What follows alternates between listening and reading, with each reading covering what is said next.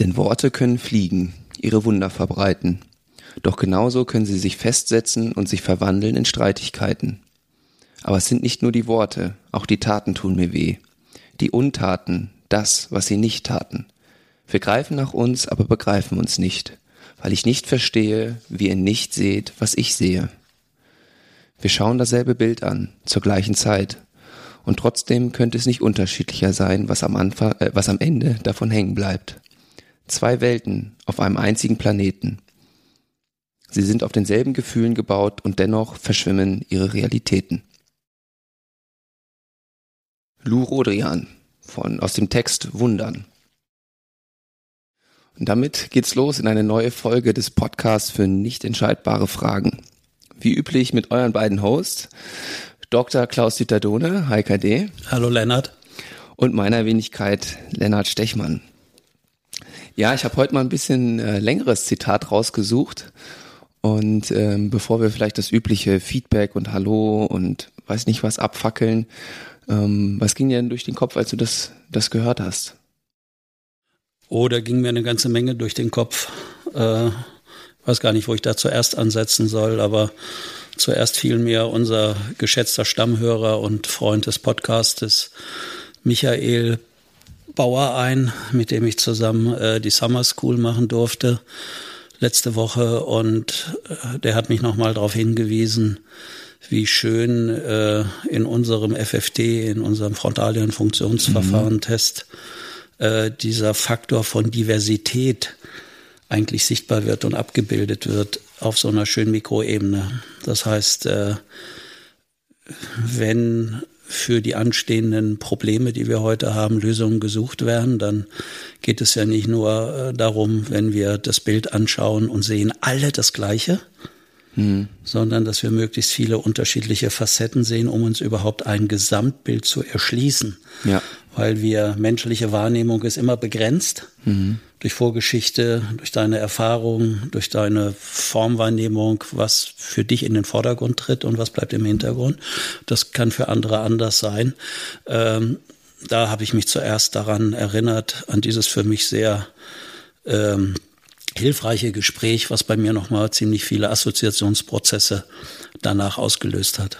Mhm. Hm. Ja, gerade das mit dem, mit dem Bild, was man zur gleichen Zeit, gut, das ist beim FFT vielleicht nicht so, die machen das alles zu unterschiedlichen Zeiten, aber an sich gucken sie dasselbe Bild an, ja, also da ein, ein Spiel mit, mit, mit Anleitung und alle laden es ganz unterschiedlich mit Bedeutung auf und ja, so simpel das eigentlich ja ist, ne? Mhm. Äh, umso krasser sind ja dann doch immer die Reaktionen, wenn das Teams sind oder Menschen, ähm, wenn die merken, wie unterschiedlich ihre Mitmenschen oder Teammitglieder äh, das gesehen haben und ganz anders verstanden haben und äh, verstanden haben und zu ganz anderen Taten äh, sie da dann dann gekommen sind. Ja. Ja, mein Beispiel, was ich häufig gebe, äh, ist, dass die gesamte Dunkelheit, die uns umgibt, mhm. ja, haben wir mitbekommen aufgrund unserer Historie, unserer individuellen Lebensgeschichte, diese berühmte Stablampe und die können wir irgendwo hinleuchten und wir leuchten immer nur einen gewissen Ausschnitt in der Dunkelheit aus und da können wir Dinge sehen. Ja. So, und die ist ja davon abhängig, was in unserem Gehirn für Bewertungen letztendlich äh, abgespeichert sind zu verschiedenen Phänomenen, mhm. die wir bisher erlebt haben. Und je eingeschränkter oder je rigider das Handgelenk, die Stablampe immer auf einen Ausschnitt lenkt auf dem Bild, wenn ich die Metapher aufnehmen darf, mhm. dann sehe ich halt auch nur das. Ja, ja. Und äh, die Fähigkeit ist ja, Menschen einzuladen, auch uns selbst, so variabel den Scheinwerfer in andere abgedunkelte Stellen zu lenken, damit wir was anderes sehen mhm. und uns dann überhaupt nicht nur ein Gesamtbild, so weit wie es geht, erschließen können, aber auch zu ganz neuen Ideen, Lösungen und zu kreativen äh, Phänomenen kommen können. Und das ist ja letztendlich dann auch das Schöne an den Teams, ja, dass man dadurch das hoffentlich ein, ein mehr aus dieser Dunkelheit, wie du es vorhin beschrieben hast, ausleuchten kann, weil man unterschiedliche Perspektiven, unterschiedliche Bewertungen im Leben hat. Ähm, und gleichzeitig könnte man ja auch sagen, wenn jetzt zum Beispiel ein Team sehr ähnliche Scheinwerfer hat und die alle auf einen bestimmten mhm. Punkt hinleuchten, dann ist der aber ja sowas von gut ausgeleuchtet. Das kann man ja bis ins Detail beschreiben und äh, genau. ist sich da super einig. Das wäre doch auch was Schönes, oder? Ja, das ist ja was, was ja auch äh, Land auf Land ab passiert. Guck dir die Unternehmen an, was die besonders ausleuchten können, wo alle hingucken können. Das wird erforscht und da werden äh, Energien reingesteckt und da werden Prozesse äh, gemacht und so weiter. Mhm. Und das sind natürlich die Zahlen.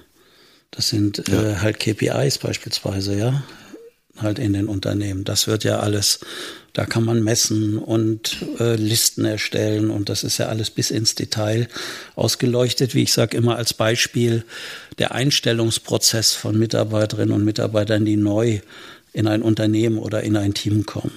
Da haben die alles genau beschrieben, wo die sich vorstellen müssen, wo sie äh, ihre ihr Werkzeug kriegen äh, und was weiß ich was. Also das ist alles genau, die ganzen Vorgänge sind genau beschrieben.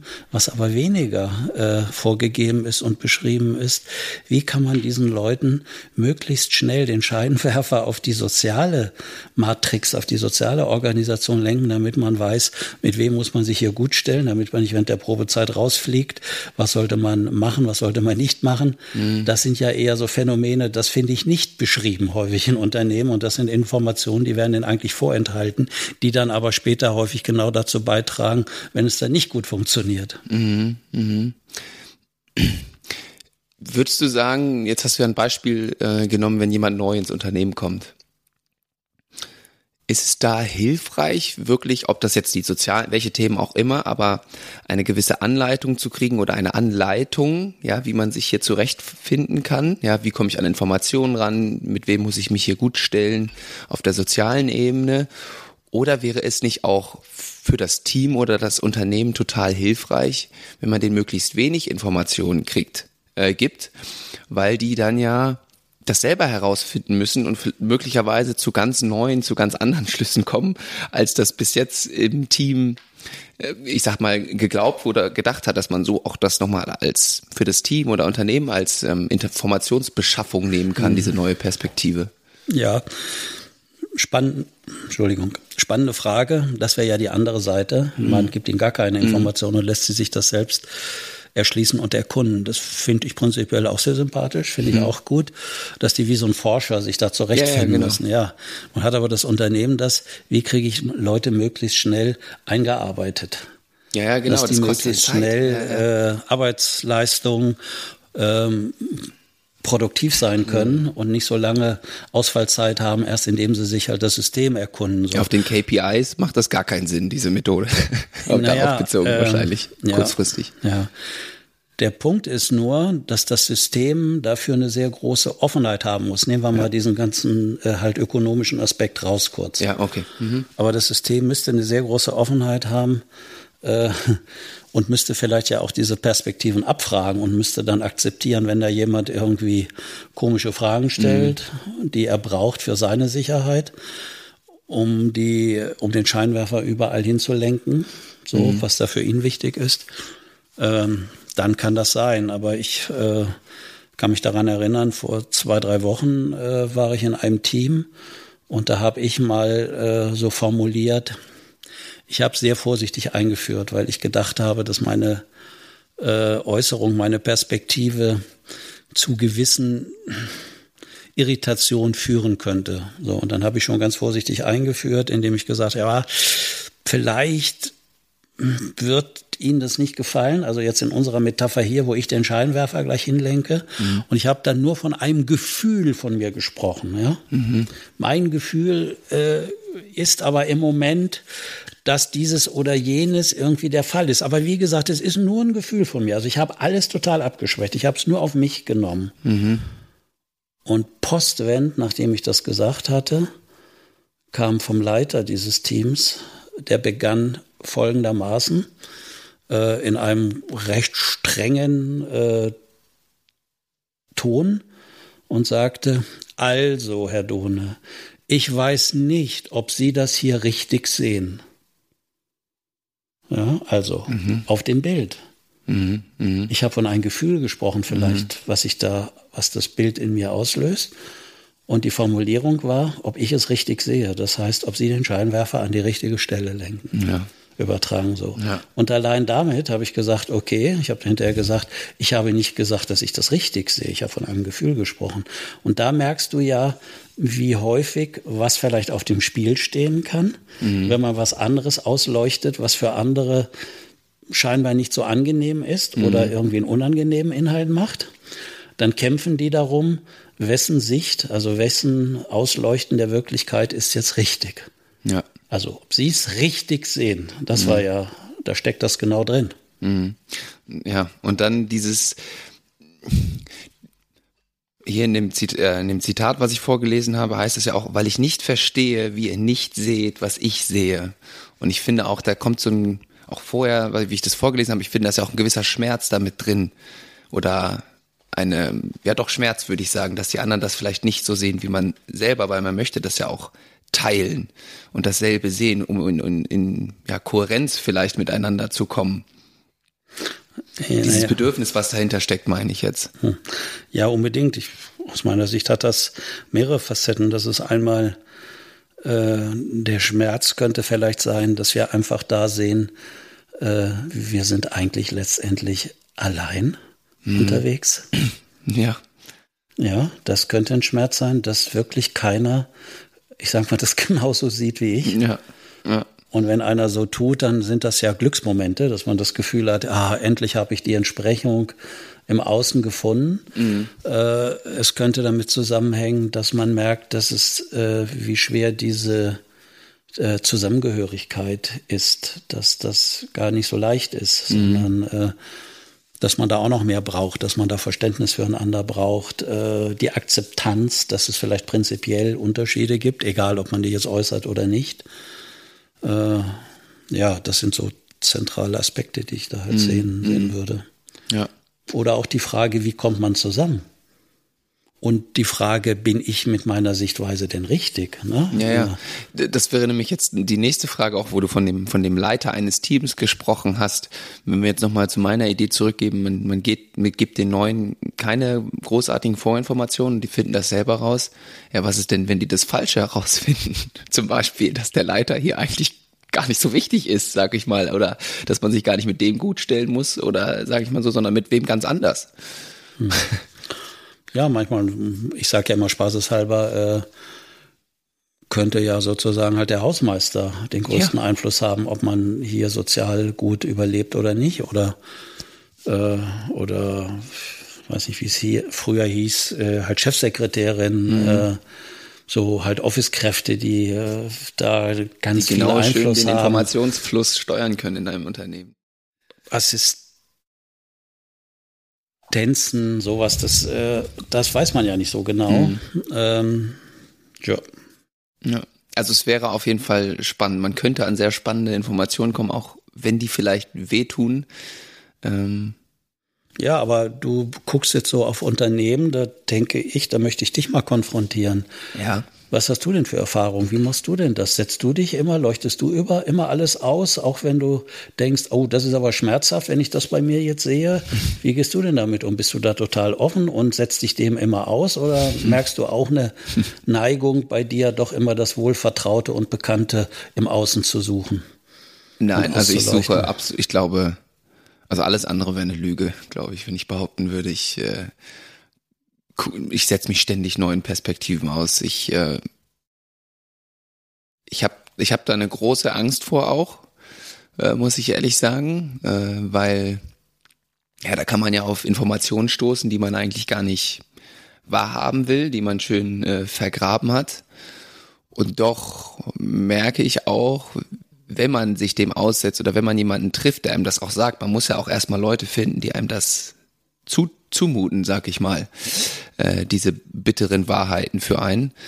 Ähm, wie das nochmal ganz neue Verbindungen, sage ich jetzt mal, wenn wir wieder auf die Hirnebene gehen wollen, freisetzt. Also dass man plötzlich einen viel weiteren Blick halt kriegt und wie das dann, nachdem man diesen Schmerz ausgehalten hat, sich das zugetraut hat, was das bewegen kann und wie positiv das ist. Und das habe ich jetzt ein, ein paar Mal erleben dürfen und seitdem denke ich mir, ja, da muss ich mich aktiv zu zwingen, sagen, nee, komm, jetzt setz dich aus und versuch das äh, nochmal anders zu sehen oder diese Perspektive zuzulassen. Das würde ich schon versuchen, aber es ist schwierig.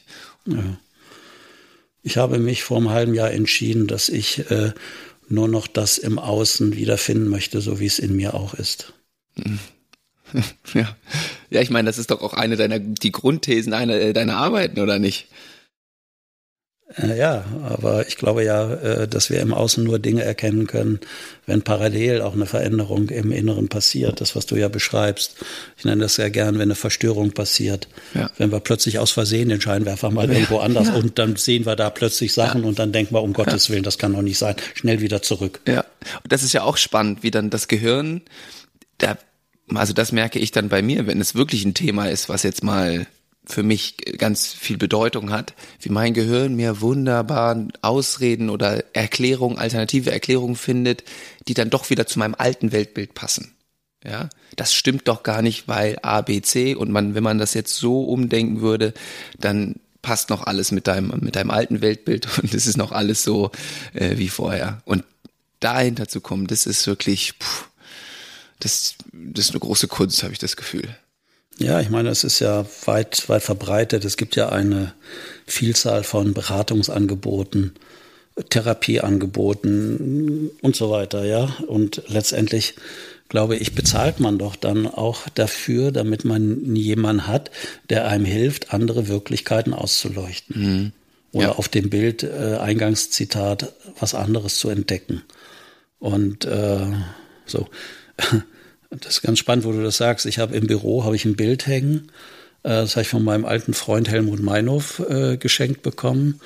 Und das hat seine Schwester gemalt. Und auf den ersten Blick sitzt da eine Frau drauf, die sich so abwendet. So, ja. Und ich habe hab das Bild viele, viele Jahre gehabt. Und dann habe ich meinen Schreibtisch umgestellt im Büro. Und dann habe ich frontale Sicht auf dieses Bild einnehmen können. Und immer wenn ich meinen Kopf hochgenommen habe, habe aufs Bild geguckt, habe ich plötzlich andere, kleinere Bilder in diesem Bild gesehen. Mhm. So, das fand ich total faszinierend, dass ich das mhm. vorher nicht gesehen hatte. Plötzlich habe ich das Bild ganz anders gesehen und wahrgenommen. Das heißt, das war so eigentlich ein wunderschönes Beispiel dafür, mhm. wie sich sowas erschließt. Und dann habe ich gedacht, das Bild ist jetzt aber anders für mich. Ja, also vorher habe ich da so was gesehen. Mhm. Jetzt habe ich mehr gesehen. Und dieses mhm. Mehrsehen hat das andere, was ich bisher gesehen habe, ich nenne das gern irritiert, mhm. neu gestaltet, ja verändert. Also das Bild bekam eine neue, neue Bedeutung für mich und ich glaube, so muss man diesen Prozess vorstellen. Aber was ich eigentlich sagen wollte, ist ja, dass andere dafür bezahlen, hilf mir, anders auf mich vielleicht zu schauen oder dass ich was anderes äh, ausleuchten kann. Und da hast du ja, finde ich, ganz interessante Phänomene. Mhm. Ja.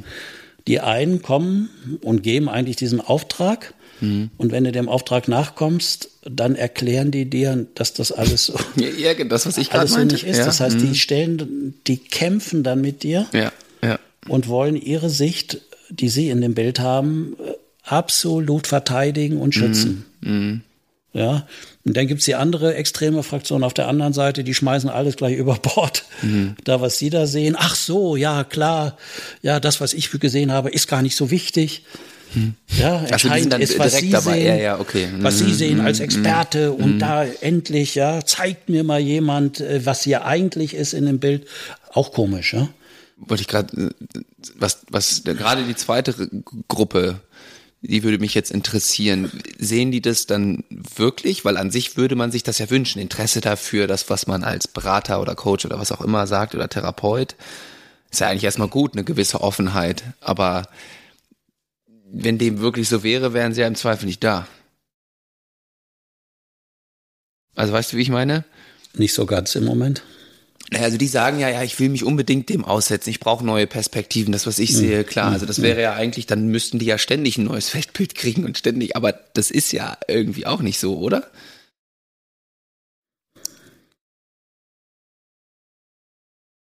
Nee, das ist äh, natürlich nicht so. Mhm. Mhm. Ja. Naja, gut.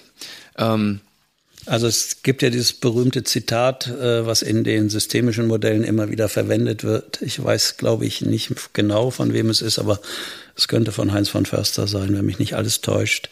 Frage einen Beobachter, wie er dieses und jenes Bild findet. Und er sagt, es ist ein obszönes Bild.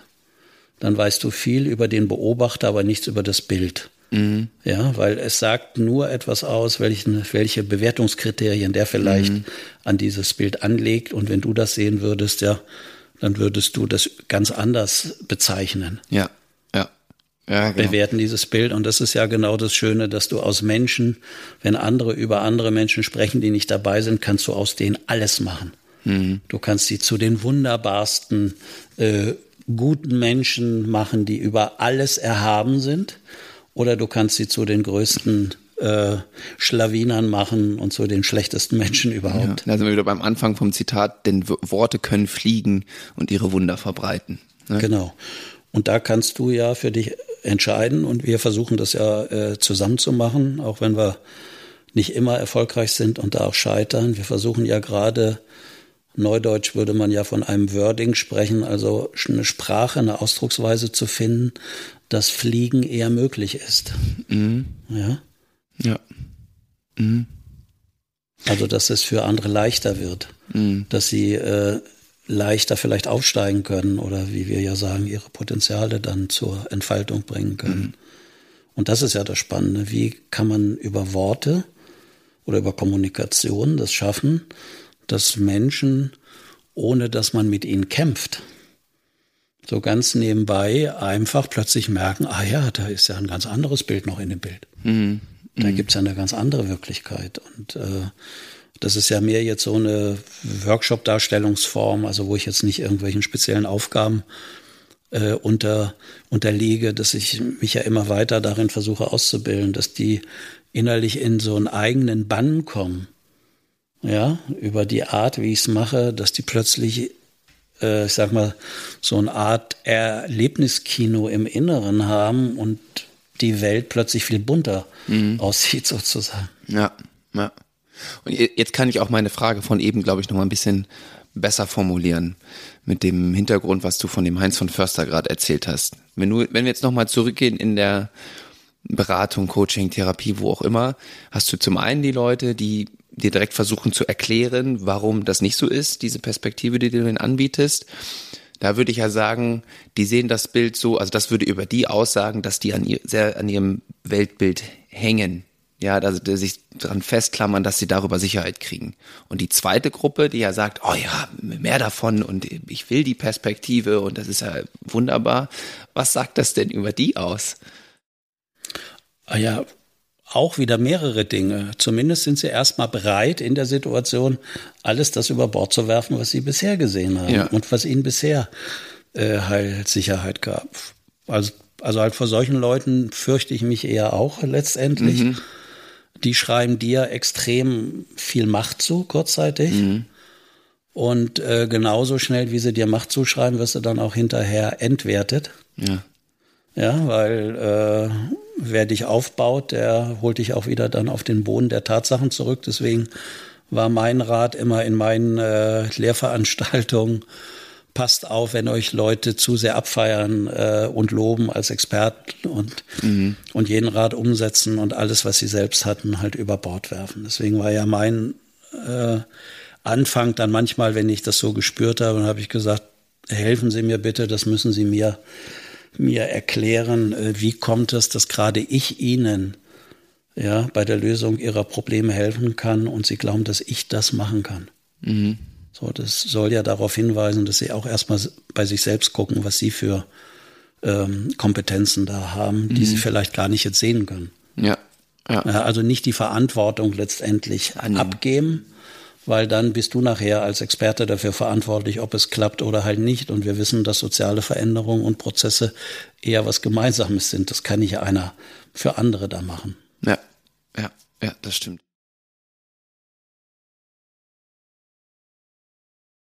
Soll ich nochmal einen zweiten Teil des Zitats vorlesen? Ja, wenn du das gerade zur Hand hast. Ich habe das gerade zur Hand.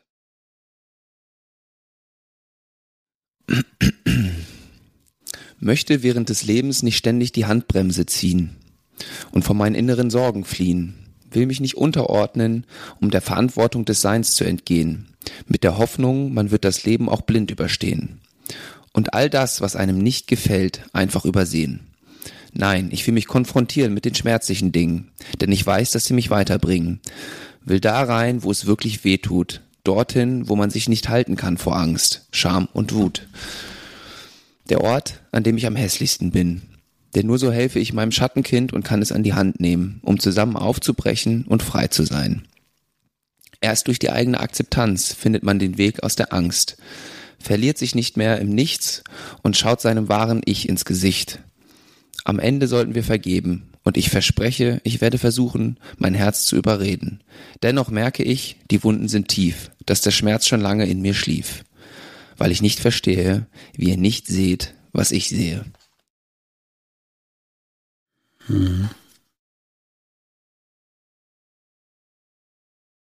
Ja, das löst ja ziemlich viel Nachdenklichkeit bei mir aus. Ja, bei mir auch. Und vor allem auch so viel. Da kann man sich auf so vieles stürzen. Ja, dann nimm doch mal einige Aspekte raus, die dich jetzt besonders angesprochen haben. Also einmal habe ich das Gefühl, dass den Anfang, den hatten wir ja schon so ein bisschen, die Verantwortung für sich zu übernehmen, sich zu überreden, dieser Angst auszusetzen. Ähm, Aber was, also, was ich dann wirklich schön finde, ist dann einmal sich dem auszusetzen, diesem, diesem hässlichen, ja, also da, wo ich persönlich am hässlichsten scheinbar bin, wo meine Angst sitzt, die hat ja irgendeinen Grund. Und dass man sich da, sich und anderen von dieser Vergebung zu sprechen. Also ich muss mir selbst vergeben und den anderen vielleicht auch. Ähm, da diesen Zeitpunkt zu finden, weil man kann ja auch einfach schon da mal so ein bisschen hingucken sagen, oh ja, das ist irgendwie meine Angst, da mal so ein bisschen rumschlawinern, aber sich nicht da wirklich aussetzen und einfach sagen, ja, ich vergebe jetzt. Also vorher schon vergeben, bevor man sich dem überhaupt wirklich ausgesetzt hat. Ist das nachvollziehbar, was ich meine? Ja, ja. Mhm. Das heißt, um diesen eigentlichen wichtigen Prozess nicht zu machen. Ja, schon vorher auf die Vergebung zu gehen. Mhm. Sich den sogenannten hässlichen Seiten nicht zu nähern und im ja. Kampf mit sich oder dann auch mit Hilfe von anderen ja das so äh, sichtbar und fühlbar zu machen, erlebbar zu machen, was da vielleicht in einem sitzt und was einem häufig in ungute Zustände bringt in seinem Leben. Ja. Das wolltest ja, du sagen. Ne? Das wollte ich so sagen, ja. Mhm. Ja, nun, das ist ja, äh, ich meine, die Frage ist ja, viele leben das Leben so weg und dann ist es weg. Mhm. Oder halt zu Ende, würde man das sagen. Mhm. Und dann sind äh, sind diese Seiten vielleicht nicht passiert. Und äh, ich weiß nicht, wie du das so wahrnimmst in deinem Umfeld, würdest du sagen, so ganz pauschal jetzt, ich weiß, das ist sehr schwer, mhm. aber würdest du sagen, du kennst eher mehr Menschen, die sich bewusst diesen Dingen stellen, weil das ja auch so ein bisschen an unsere nicht entscheidbaren Fragen erinnert, komme ich später noch zu, äh, oder die sich eher ablenken, die eher äh, ihr Leben so voll gestalten, dass dafür gar keine Zeit bleibt, sich mit ihren hässlichen Seiten äh, in Kontakt zu begeben und die vielleicht an die Hand zu nehmen und dann in etwas Größeres äh, mitzunehmen? Ja, also ich, ich finde schon eher weniger, dass das oder sogar sehr wenig Leute machen, so wie ich das in, beurteilen kann, wie ich das Bild sehe und ausleuchte, dass sehr viel, vor allen Dingen viel Ablenkung äh, gesucht wird und auch einfach schnell gefunden wird. Ähm, das heißt, die Anreize sind ziemlich groß. Die ne? Anreize sind sehr, sehr groß und werden ja auch immer mehr und es ist, ach, da kann man sich auch so schnell äh, drin, drin verlieren. Es ist ja, also es gibt wirklich an jeder Ecke, überall kannst du ja ständig irgendwas finden, womit du dich super ablenken kannst. Und ich glaube, dass schon, ja, ein Großteil von dem, von den Menschen, die ich sehe, sich dem hingeben. Aber wenn man dann doch mal in meinem engeren Umfeld ich mit Leuten in Kontakt bin und mit denen wirklich spreche und man ein längeres Gespräch hat, wo man vielleicht mal auch auf solche, äh, solche Seiten hinkommt, merke ich doch, dass es eigentlich alle wissen und sich dem bewusst sind oder viele wissen und sich dem bewusst sind und sich schon diesen Fragen stellen, aber einfach nicht oft oder vielleicht auch nicht immer jemanden haben, mit dem sie darüber sprechen können und dem auch, weil das hilft ja auch, das auszusprechen, sich auszutauschen und wirklich mal diesen, die andere Stableuchte auch zu nutzen. Und äh, das ist, glaube ich, auch ein ganz großes Problem, dass das gar nicht so verbalisiert wird, obwohl es, glaube ich, schon da ist. Ja, ich glaube, dass ein wichtiger Grund ist, äh, was ich immer schallplattenmäßig, die irgendwie hängt, ja immer wieder sage und wiederhole. Ich glaube, dass es wesentlich damit zu tun hat, dass wir in unserer Gesellschaft äh, alles, was Menschen machen oder sagen oder wenn sie sich offenbaren, Bewertungen unterziehen und das einteilen. Gut, schlecht ähm, und so weiter. Und ich glaube, dass das äh, Menschen ungern haben. Deswegen ist ja die Frage, wie gestalte ich einen Kontext, einen Rahmen, wo sowas möglich wird. Mhm. Wo jemand nicht diagno äh, diagnostiziert wird von anderen, ja. wo er irgendwelchen Schwächen ans Bein gehängt wird, äh, abgestraft wird, äh, ja, äh, halt verurteilt wird. Das ist ja die große Sorge, die Menschen haben, dass sie sich schämen dann äh, für etwas, dass sie dann in einen Zustand von starker Verunsicherung kommen, wenn sie merken, dass andere das äh, für für falsch halten oder sie nachher falsch sind. Und ich glaube, dass dann deshalb auch viel verbleibt im Inneren. Mhm. Und, und je größer das aber wird, desto mehr will das ja auch angeguckt werden. Ja. Und die Kräfte, die dann Menschen aufbringen müssen, was wir ja äh, in unserer Metakompetenz als Impulskontrolle dann haben, mhm. muss immer mehr dagegen gearbeitet werden dass das bloß nicht passiert. Und das führt dann natürlich auch letztendlich zu Symptomen, Störungen und Krankheiten, äh, wie beispielsweise Verspannung, Verkrampfung, ja, so psychosomatische Ebene, äh, Ebene. Aber man, ich meine, man sieht es ja auch, meine These, die ich jetzt so in den Raum gestellt habe, dass es viele nicht machen oder vielleicht nicht genügend machen, wie auch immer, die steigenden Depressionsraten, Suizid, Suchterkrankungen. Ich meine, da sieht man das ja alles. Das, also das würde ich vieles dem zuschreiben die sich nicht dieser Angst auseinanderzusetzen, auf sich zu, zu gucken. Oder es sind ja auch dann Ablenkungen, sich nicht diesem Schmerz, dieser Angst hinzugeben. Immer noch schneller, schneller. Ja. Ja. ja. Gut, ja, wenn, aber ich, die Frage war ja, wie du das wahrnimmst in deinem Umfeld. Du ja. hast gesagt, die wenigsten machen das so. Ja. Äh, ja, ich würde sagen, ich. Äh, also genau, wie ist es denn bei dir? Ja, wie willst du es sehen? Ich habe ja äh, mich sehr stark zurückgezogen aus der sozialen Welt. Aus diesem Grund? Seit Corona. Ich habe erst mal gesehen, wie angenehm es sein kann, mehr Zeit mit mir allein zu verbringen. Mhm. Oder an, äh, nicht in so vielen Kontexten unterwegs zu sein, genau. äh, um dann die letzte Folge anzuknüpfen. Ja, oder aber oder auch mit ganz wenigen ausgewählten Menschen, mhm. wo ich weiß, äh, da bin ich sicher und da kann ich mich öffnen und das auch zur Verfügung stellen ohne dass ich da abgewertet und beschämt werde. Aber ich, ähm, ja, wie gesagt, bei mir ist es so, ich krieg ja von gewissen Leuten das so zugewiesen.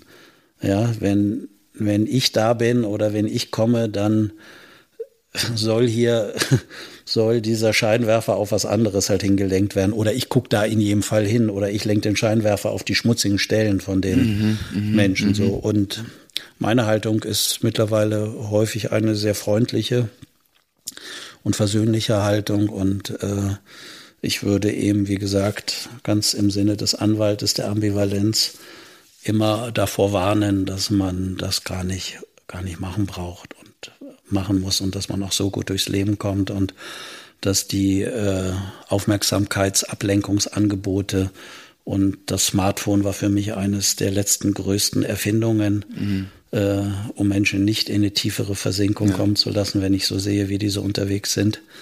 Äh, in der Bahn beispielsweise, was ich jetzt gesehen habe, äh, wie schnell das immer geht, wie schnell der Impuls kommt, sich äh, da wieder rauszuholen und abzulenken, dann äh, dann denke ich, da gibt's genug Möglichkeiten. Mach das lieber nicht. Und das meine ich durchaus ernsthaft, weil ich weiß, was das auch für ein eigener schmerzhafter Prozess sein kann. Also ja, das kam ja in diesem Zitat höchsten raus, Respekt ne? ja, ja. Äh, davor. Ja. Der Ort, an dem ich am hässlichsten bin. Ja, wer will denn dahin? ja.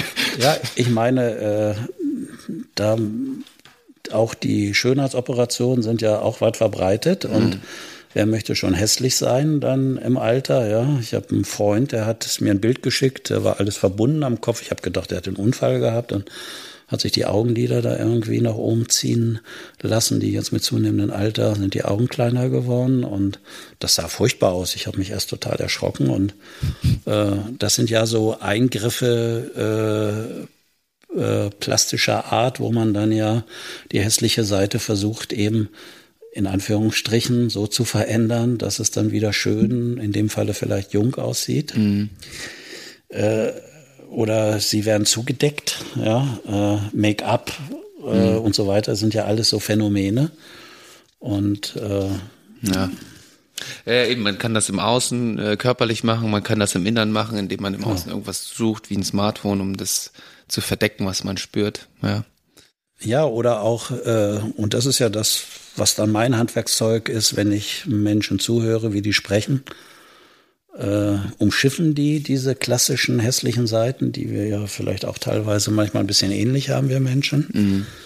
Und äh, zaubern die da über Sprache, über Worte eine Wirklichkeit, die so wunderbar ist, äh, dass ich dann denke, naja. Mhm.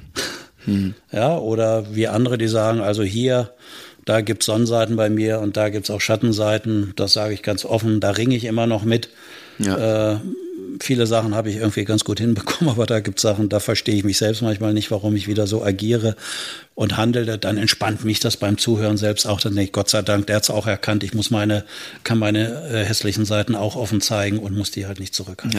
Ja, ja. Und das sind für mich dann äh, heute Beziehungen, die ich auch sehr gern pflege und aufsuche. Alles andere eher nicht mehr. Ja. Mhm. Ja, das finde ich, äh, das geht mir, würde ich genauso unterschreiben, wenn man beide Seiten ausleuchtet. Das löst in mir auch direkt so viel Sympathie aus, dass ich direkt mehr erfahren will äh, und so, dass das sehr positiv wirkt. Genau, ähm, und das wäre ja, ja nochmal ein guter äh, Übergang oder ein Hinweis zu unserer letzten Folge, weil da war ja. Lass mich mal machen. Ich wollte gerade, ich wollte okay. auch es äh, gerade machen Gut. und dir dazu eine Frage stellen. Dann mach du den Vorlagengeber. Ich, ich mache den Vorlagengeber, hast du mir ja auch heute gesagt. Du bist ja, du bist ja eh auch sonst beim Sport früher immer der, immer der Spielmacher gewesen. Ne? Ich habe das probiert, ja, ja, ja, doch durchaus. Bin ich auch immer noch ab und zu. Ähm, ja, und zwar habe ich, wo wir davon gesprochen haben, man könnte ja vielleicht ein bisschen extrem, aber du hast ja in der letzten Folge dich auch sehr offen gezeigt und wir haben auch, ja doch, würde ich auch sagen, über deine Ängste gesprochen oder auch dahin geguckt, wo du dich vielleicht nicht so mochtest in der Vergangenheit oder auch Erfahrungen gemacht hast, äh, die ja sehr tief gegangen sind. Ich meine, du hast dich da offensichtlich schon mit auseinandergesetzt. Ähm, ich habe es versucht. Du hast es zumindest schon mal versucht und diese Versuche hast du mit uns geteilt. Wie ging es dir denn äh, dir jetzt persönlich erstmal nach nach dieser Folge? Ja, mir ging es persönlich ganz gut. Ich äh, habe mich eher entspannt gefühlt, weil äh, einer meiner Ausbilder und Mentoren, der Fritz Simon, hat früher immer gesagt, dass äh, er der Meinung ist, dass Hochstapler viel zu schlecht bezahlt werden. Also Hochstapler und äh, Lügner sozusagen weil die, weil das so ein anstrengendes Geschäft ist, weil die immer aufpassen müssen, also die jetzt so eine schöne Wirklichkeit ja. daraus äh, leuchten, dass sie immer aufpassen müssen, dass sie doch nicht auffällig werden, dass sie immer dies überall und das ist so anstrengend, das kostet so viel Kraft und so äh, würde ich sagen, da war ich relativ entspannt, wenn die Leute das hören, äh, was ich da so mitbringe oder ausgebildet habe, dann muss ich mich zukünftig auch nicht mehr verstecken und kann das gleich zeigen. Hier, guckt her, hier, hier sind meine hässlichen Seiten. Ja. Äh, wer, ich weiß jetzt gerade, komme gerade nicht auf das Sprichwort, wer äh, das nicht so sieht, der werfe den ersten Stein sozusagen. Du, also du könntest jetzt diesen Podcast als Visitenkarte nehmen, ja? Erstmal kurz, bevor du mit mir redest, hör dir erstmal diesen Podcast an. Naja, das weiß ich jetzt nicht, ob das so gut ist, aber ich definiere meine äh, aktuelle Lebenssituation ja als ziemlich unabhängig von anderen ja.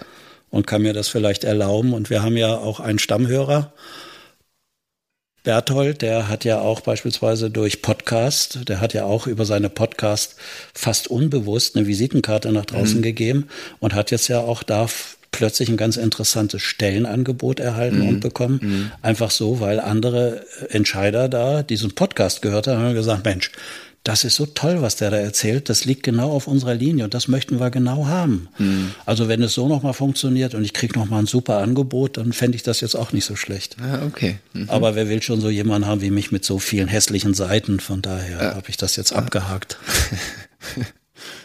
mhm. Würdest du denn sagen, bei diesen hässlichen Seiten, um jetzt nochmal in diesem Zitat zu bleiben, dass du schon an diesem Punkt der Vergebung warst? Mir gegenüber? Ja. Ha, das ist ja, jetzt willst du mich doch nochmal wieder äh, verführen, was dazu zu sagen. Also ja, ich glaube, dass das für mich macht es keinen Unterschied, ob ich eher jemanden im Außen vergebe oder im Inneren. So. Ich habe durchaus noch Beziehungen, wo ich richtig mit Leuten auch ringe und kämpfe, manchmal so. Und da merke ich, äh, die sind mir extrem wichtig. So. Aber äh, dass ich, dass mir dann im Außen, den Leuten, mit die mich richtig fordern, in meinen hässlichen Seiten, ich nicht so leicht vergeben kann. Ja, Nachwirkungen, da melde ich mich erstmal nicht, da bin ich vielleicht auch mal gekränkt oder irgendwie mhm, sowas. Mhm, mhm. Die Beziehungen sind stabil, das ist äh, der Wert der Beziehung, dass man doch wieder dann halt zusammenkommt auch nach einiger Zeit, aber äh, so, oder früher hieß es so schön oder heute, wer noch mit seinen Eltern hadert, wird es schwer haben im Leben, der den Eltern noch nicht vergeben hat. Mhm. Ja, was sie einem alles unbewussterweise vielleicht angetan haben, weil sie nur so sein konnten, mhm. wie sie eben waren. Und wenn du das machst, also angenommen, als Beispiel nur, du würdest deinen Eltern jetzt als wichtigste Person in deinem Leben möglicherweise, sonst wird es sich nicht geben, vergeben, dass damit automatisch auch ein innerer Vergebensprozess in dir erlebbar wird. Mhm. Weil du natürlich diese Anteile irgendwie auch in dir hast. Und wenn du mit den Eltern kämpfst, dann kämpfst du irgendwie auch mit, mit dir. Ist, ja. so, das ist einfach so. Und deswegen kann es ja gut sein, Vergebung kann ja auch sein, sich loszulösen aus diesen Dingen, um wirklich frei zu sein, äh, nicht mehr mit jemand zu ringen und zu kämpfen und dass dann überhaupt was Neues entsteht, dass man dann auch gehen kann. Mhm. In eine andere Welt, andere Wirklichkeiten ausleuchten und solange wie du mit jemand kämpfst, dass der sich ändert oder dass der nicht gut zu dir ist, desto eher äh, bleibst du ja hängen und leuchtest ja auch das Bild aus. Und ich habe in meiner Beratungspraxis früher ganz viele Menschen gesehen, die haben da manchmal 20 Jahre gegen Ex-Partner gekämpft, über Anwälte, über Sorgerecht, über Unterhalt. Und dann habe ich immer gefragt, ich sage, erklären Sie mir mal bitte, äh, ich finde das spannend, dass Sie Ihre ganze Lebensenergie für diese Auseinandersetzung da äh, sage ich mal, hergeben. Opfern, könnte Opfer, man ja, ja sagen. Opfern, ja, man könnte sagen, das ist denen so wichtig. Ja. Äh, und das Leben könnte doch auch andere Aspekte für sie irgendwie noch äh, haben. Mhm. Und dann wird dann wurde denen auch oder dann wurde relativ schnell im Gespräch klar, dass ich gefragt habe, wann könnten Sie denn aufhören? Also wann könnten Sie gehen? Und Lennart, du glaubst es nicht, es war wirklich ganz häufig, dass eigentlich das Thema war, wenn ich endlich die Würdigung und Anerkennung von der anderen Seite nochmal erfahre, da warte ich noch drauf, dass das immer noch nicht gesehen wurde und anerkannt wurde, mhm. was ich da gemacht habe.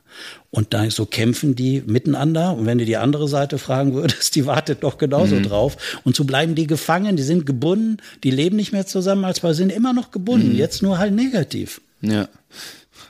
Ja, das ist ja. Braucht man denn diese oder kann man sich diese Vergebung dann aber auch selber geben? Also jetzt zum Beispiel Eltern oder ich will jetzt nicht zu nahe wieder treten, aber ich meine, deine Eltern sind ja schon verstorben. Naja, die Frage ist, ob ich diesen frühen Tod meinen Eltern wirklich vergeben habe. Ja. Wie? Ach so, ja, du meinst jetzt, ja, ja, ja. ja, ich könnte sagen, was stirbt denn meine Mutter und lässt mich mit fünf Jahren allein, oder?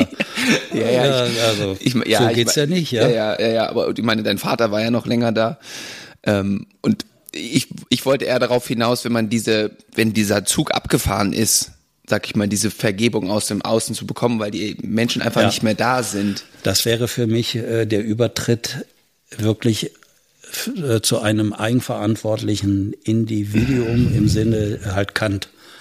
Ja. Mhm. Mhm. Der, äh, der Austritt sozusagen aus der selbstverschuldeten Dummheit sozusagen selbstständig, ja, das sagt Kant, nicht ich, ja, äh, sondern dass man dann wirklich die Eigenverantwortung für sich übernimmt und nicht das bei den Eltern ablehnt, weil ab einem gewissen Alter weiter den Eltern die Schuld zu geben, da wird's dann lächerlich. Ja. Ja. Da wird's lächerlich. Ja. ja. Und meine Eltern sind ja zum Beispiel noch am Leben. Mit denen kann ich mich ja austauschen. Wenn das möglich ist, hilft, also so wie würdest du sagen, das sollte man mit denen dann unbedingt nochmal thematisieren, wenn man die Chance hat? Oder kann man auch trotzdem einfach selber aus dieser selbstverschuldeten Dummheit austreten und kann die in ihrer Welt machen lassen, sag ich mal, oder das? Naja, wenn es, wenn es dir gelingt, äh, dass du keine Verantwortung dann für deine Eltern übernimmst und überlässt sie sich selbst, dann kannst du das mhm. schaffen. Ja, das ist dann das, das, Thema. Mhm. Und das kriegen ja äh, auch manche Kinder nicht hin. Ja. Die bleiben ihr Leben lang, glauben die, die Eltern brauchten sie für Gesundheitsvorsorge oder ja, ja. für Wohlbefinden oder was weiß ich was, für Freizeitunterhaltung. Ja, oder dass äh, die Kinder da stellvertretend die Dinge da rausholen, was die Eltern nicht gebracht haben, sich vielleicht auch gern gewünscht hätten und so weiter. Mhm. Also mhm. Äh, ne, und, und, so verbringen ja auch welche ihr Leben. Ich kenne da auch wirklich ja, Biografien. Ja, ja, und da ist ja auch die Frage, wann kommt die Entscheidung, dass man sagt, okay, ich kann jetzt gut auf mich gucken und ich kann andere gehen lassen. Mhm. Und wenn einem das dann mal gelingt, das ist ja ein ganz tiefes Gefühl auch von Freiheit ja. und Autonomie, aber das muss man auch aushalten. Ja, weil vorher, wie gesagt, diese hässlichen Seiten da erstmal. Genau. Ja, und kommen, es geht ja um dieses Gefühl, was in dem Satz ja so rauskommt, die Angst vor der eigenen Mächtigkeit. Mhm. Und dann merkt man erstmal, was alles möglich ist in dem Lebensbild, was da vor einem liegt und welche äh, Areale man noch nicht ausgeleuchtet hat, wo man noch nicht war und was einem auch ganz viel Sinn und Erfüllung geben kann. Mhm. Mhm. Aber äh, ja, also von daher äh, ist es ja auch nicht äh, je möglich. Du sagst, du kannst mit deinen Eltern noch real sprechen, weil die noch leben äh, auch da habe ich immer wieder von Menschen gehört, ja, aber ich kann mit denen nicht darüber sprechen, weil ich versuche denen äh, ein Bild zu zeigen, was die nicht sehen, sehen, können ja, wollen. Ja, wie auch immer. Ja, ja, die Sprache nicht verstehen, äh, irgendwie andere Sachen mhm.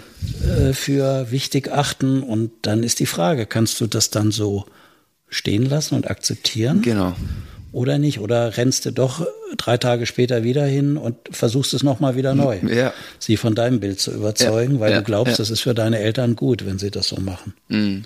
Und das bei anderen so zu akzeptieren und stehen zu lassen, das äh, nennt man ja Liebe. Stimmt. Ja?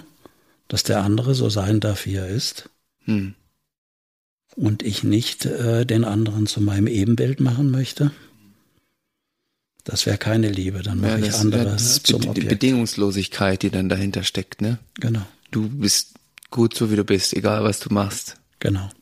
Und das ist ja auch, das sagst du ja, glaube ich, sagst du das oder sagt Gerald das? Ich weiß es nicht. Das ist ja dieses Gefühl, was wir eigentlich im Mutterleib ja haben und nachdem wir das gesamte Leben ja eigentlich immer wieder streben. Ja, das ist ein bisschen was anderes noch. Ja, das kommt ursprünglich von ihm, mhm. äh, halt er hat ja gesagt, welche beiden ersten Lernerfahrungen macht man schon im Mutterleib. Hm. Und das ist dieses Gefühl, was in Menschen entsteht im Mutterleib. Also wie entsteht Leben überhaupt in Beziehung mit jemand anders? In dem Fall mit der Mutter, Nabelschnur, Fruchtblase, also verbunden zu sein und gleichzeitig aber jeden Tag über sich hinauswachsen zu dürfen, äh, ohne Plan, ohne hm. bewusstes drauf achten, so jetzt muss ich das Ohr ausbilden, jetzt den linken Finger. Das passiert einfach. Ja. Und man kann diese Prozesse nur stören, wenn man bewusst reingeht und will mhm. da irgendwie lenken und Steuerung übernehmen. Ja. So diese Stimmt, beiden. Das ist noch was anderes, ja. Ja, und das ist nochmal was anderes. Und das sind so, so wie, so würde ich es heute sagen, das ist die Grundanlage für diese Bewertungssysteme, die sich da in unserem Gehirn ausbilden nachgeburtlich, dass viele Sachen angeguckt werden, bringt mich das in Kontakt mit jemandem, hält mich das in Beziehung, also mhm. diese Zugehörigkeit und wo darf ich so sein, wie ich bin?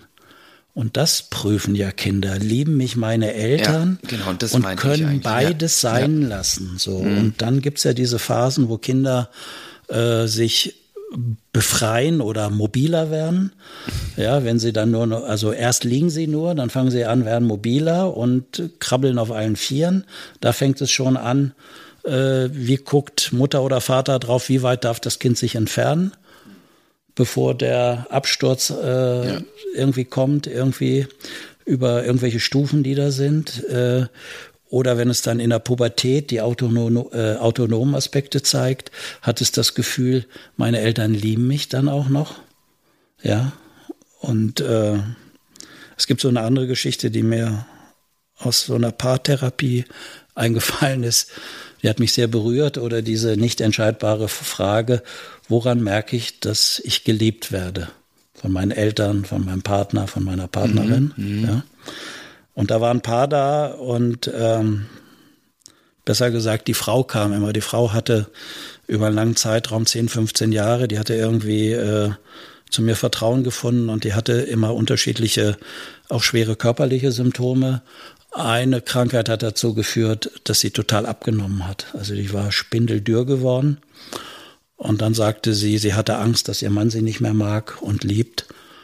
Und dann hat der Mann gesagt, ich liebe dünne Frauen. Und dann war sie irgendwie ein paar Jahre später, hat sie eine andere Krankheit ausgebildet, musste irgendwie Medikamente nehmen, die viel Wassereinlagerung gebracht hat und die war extrem übergewichtig geworden. Jetzt hatte sie wieder Angst, dass der Mann sie nicht liebt. Und der Mann hat gesagt, ich liebe dicke Frauen. Und dann sagt die Frau, und da habe ich gewusst, dass mein Mann mich liebt. Hm. Ja. ja. also egal, hm. was letztendlich ist und das ist bedingungslos, ja. Ja. Und das immer herzustellen, das heißt, glaube ich, dass du schon deine hässlichen Seiten auch selbst lieben lernen musst. Mhm. Und wenn du da aber nicht hingucken kannst oder nicht magst, dann wirst du die nicht lieben und dann läufst du immer mit so einem Anteil rum, der irgendwie scheinbar nicht zu dir gehört. Und dann trittst du auch nach außen so mit anderen in Beziehung, in Kontakt und über diese Resonanzphänomene, die wir Menschen ja mit anderen dann ausbilden, situativ spüren die das. Mhm. Und dann denken die, so richtig entspannt ist der Stechmann aber nicht oder ja. der ist schräg oder wieso redet der nur davon? Ja, ja, ja, ja, oder wieso guckt er die ganze Zeit in sein Smartphone, obwohl mhm. wir hier, also sowas, ja. ja. Und da wären wir dann natürlich sichtbar und halt offenbar. Und das führt dann dazu dem Satz, Kommunikation ist immer pure Selbstoffenbarung. Ja. Das spüren andere, auch wenn sie das nicht so kognitiv rational erfassen wie wir mit unseren Methoden. Ja.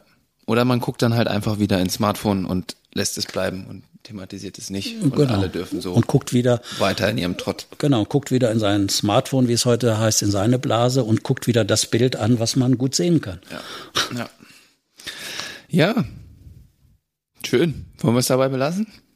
Ja, dann können wir noch ein paar andere Dinge machen heute, ne? ja, haben noch ein bisschen was vor. An dem Sonntag her, stimmt, ist ja auch etwas verspätet, kommt die Folge raus. Ich weiß noch gar nicht, wollen wir die hochladen? Wann auch immer. Ja, ähm, ich würde vorschlagen, ich weiß, ich, äh, du hast ja auch andere Dinge noch vor, aber ich würde sagen, möglichst bald. Möglichst bald, also heute noch quasi.